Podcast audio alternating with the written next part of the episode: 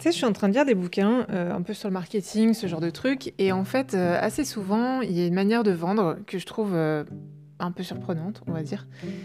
C'est de parler de la douleur.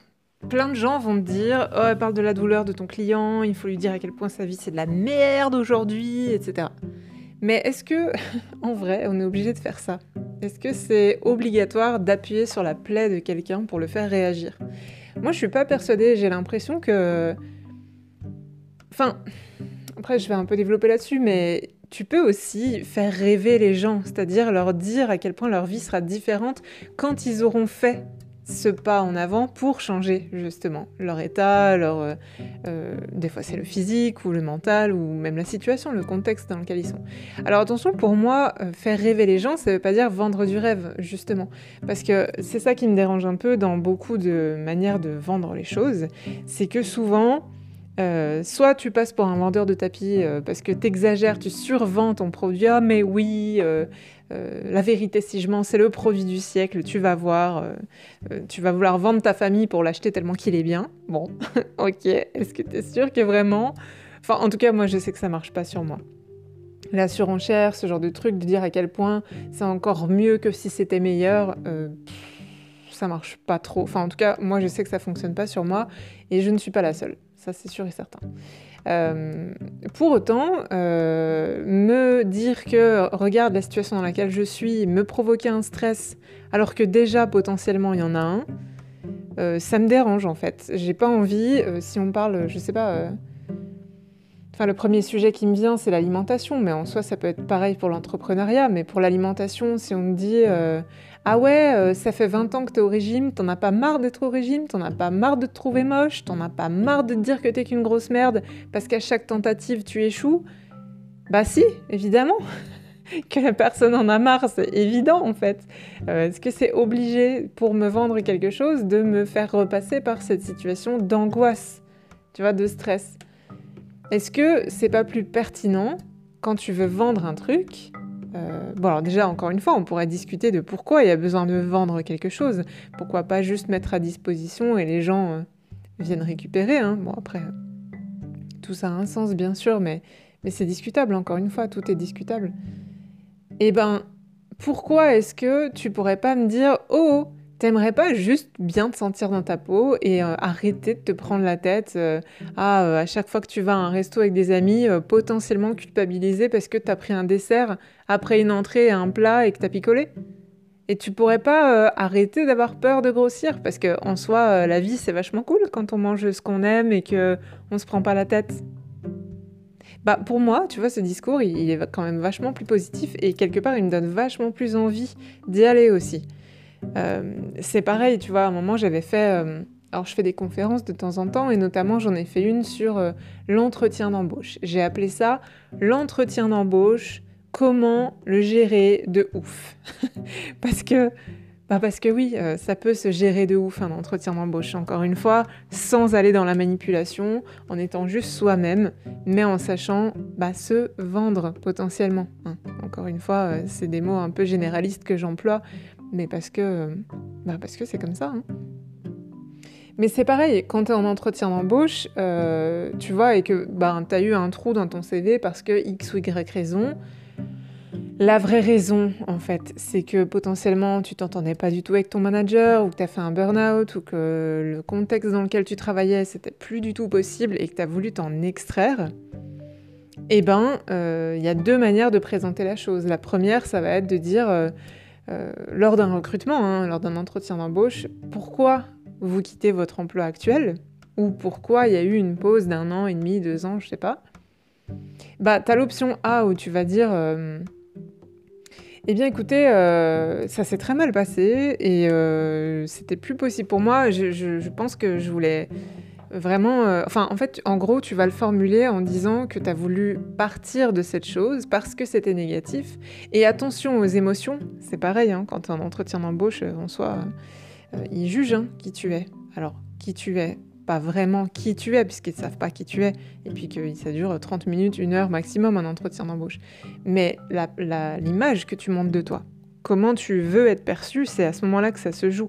Et si en effet, quand tu relates des choses qui ont été douloureuses, bah, tu ne parles que des choses douloureuses, bah, c'est très compliqué. Oui, j'en pouvais plus, personne m'écoutait, il n'y avait pas de respect, on faisait des heures horribles alors que machin, là. Bon, déjà, c'est un peu chiant, hein, pardon, mais la personne euh, en recrutement n'est pas psychologue hein, à ce moment-là, t'es pas là pour raconter tes problèmes. Même si ça sonne un peu cruel, mais c'est la vérité, hein, euh, faut se remettre, quoi. Et alors, t'as l'option B qui est du coup plutôt de dire, ben, euh, je me suis posé des vraies questions parce que pour moi, travailler, euh, ça a du sens et je, me dévoue beaucoup dans mon travail.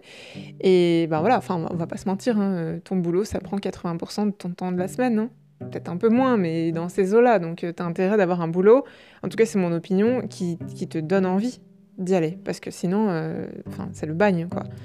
Et donc, du coup, euh, si tu formules comme ça en disant, bah moi, j'ai réfléchi, j'ai pris une pause, parce que j'avais besoin de savoir si je voulais vraiment continuer dans ce milieu-là ou pas.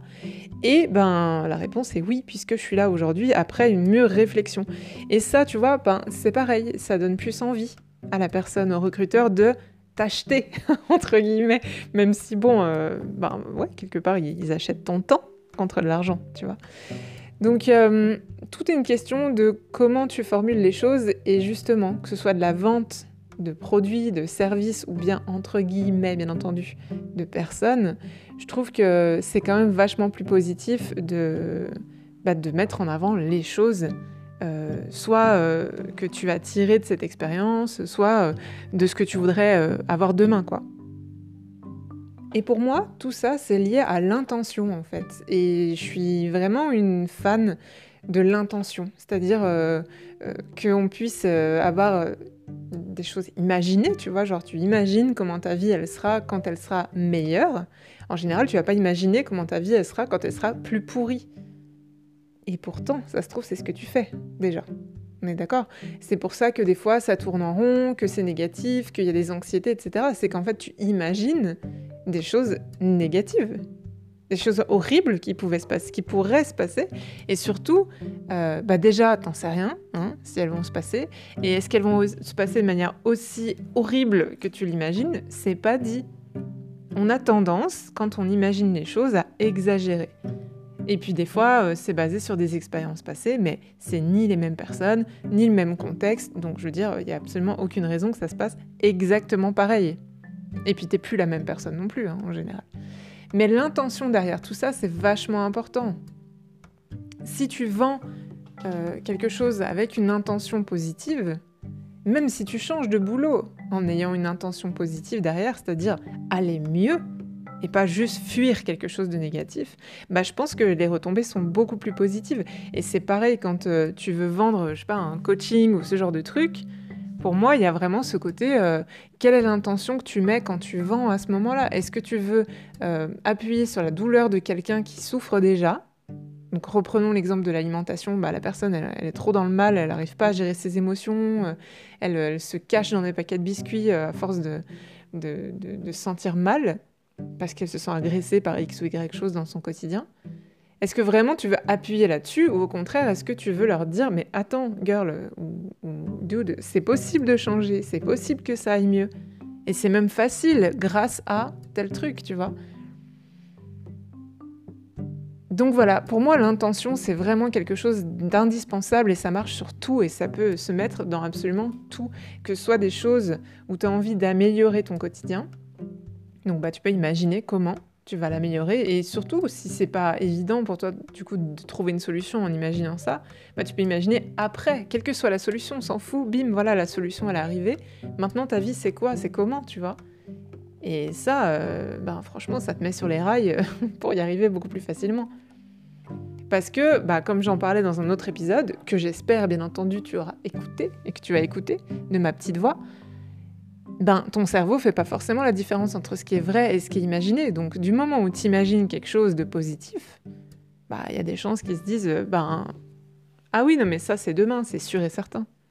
Et puis, bah, comme du hasard de par hasard, bah ouais, ça se passe bien, en fait. Voilà, bref, c'est un petit peu ma vision sur euh, la vente et surtout l'intention qu'il y a derrière, la négociation et l'intention qu'il y a derrière, le quotidien et l'intention qu'il y a derrière. C'est toujours l'intention, en fait, qui compte. Voilà, mais écoute, euh, je te souhaite euh, une belle journée. Hein. je te demande de bien vouloir t'abonner et noter ce podcast avec une note très positive, puisque l'intention, c'est qu'il y ait de la bienveillance et euh, du partage. Et puis, je te dis à très bientôt sur un nouvel épisode de Ma Petite Voix.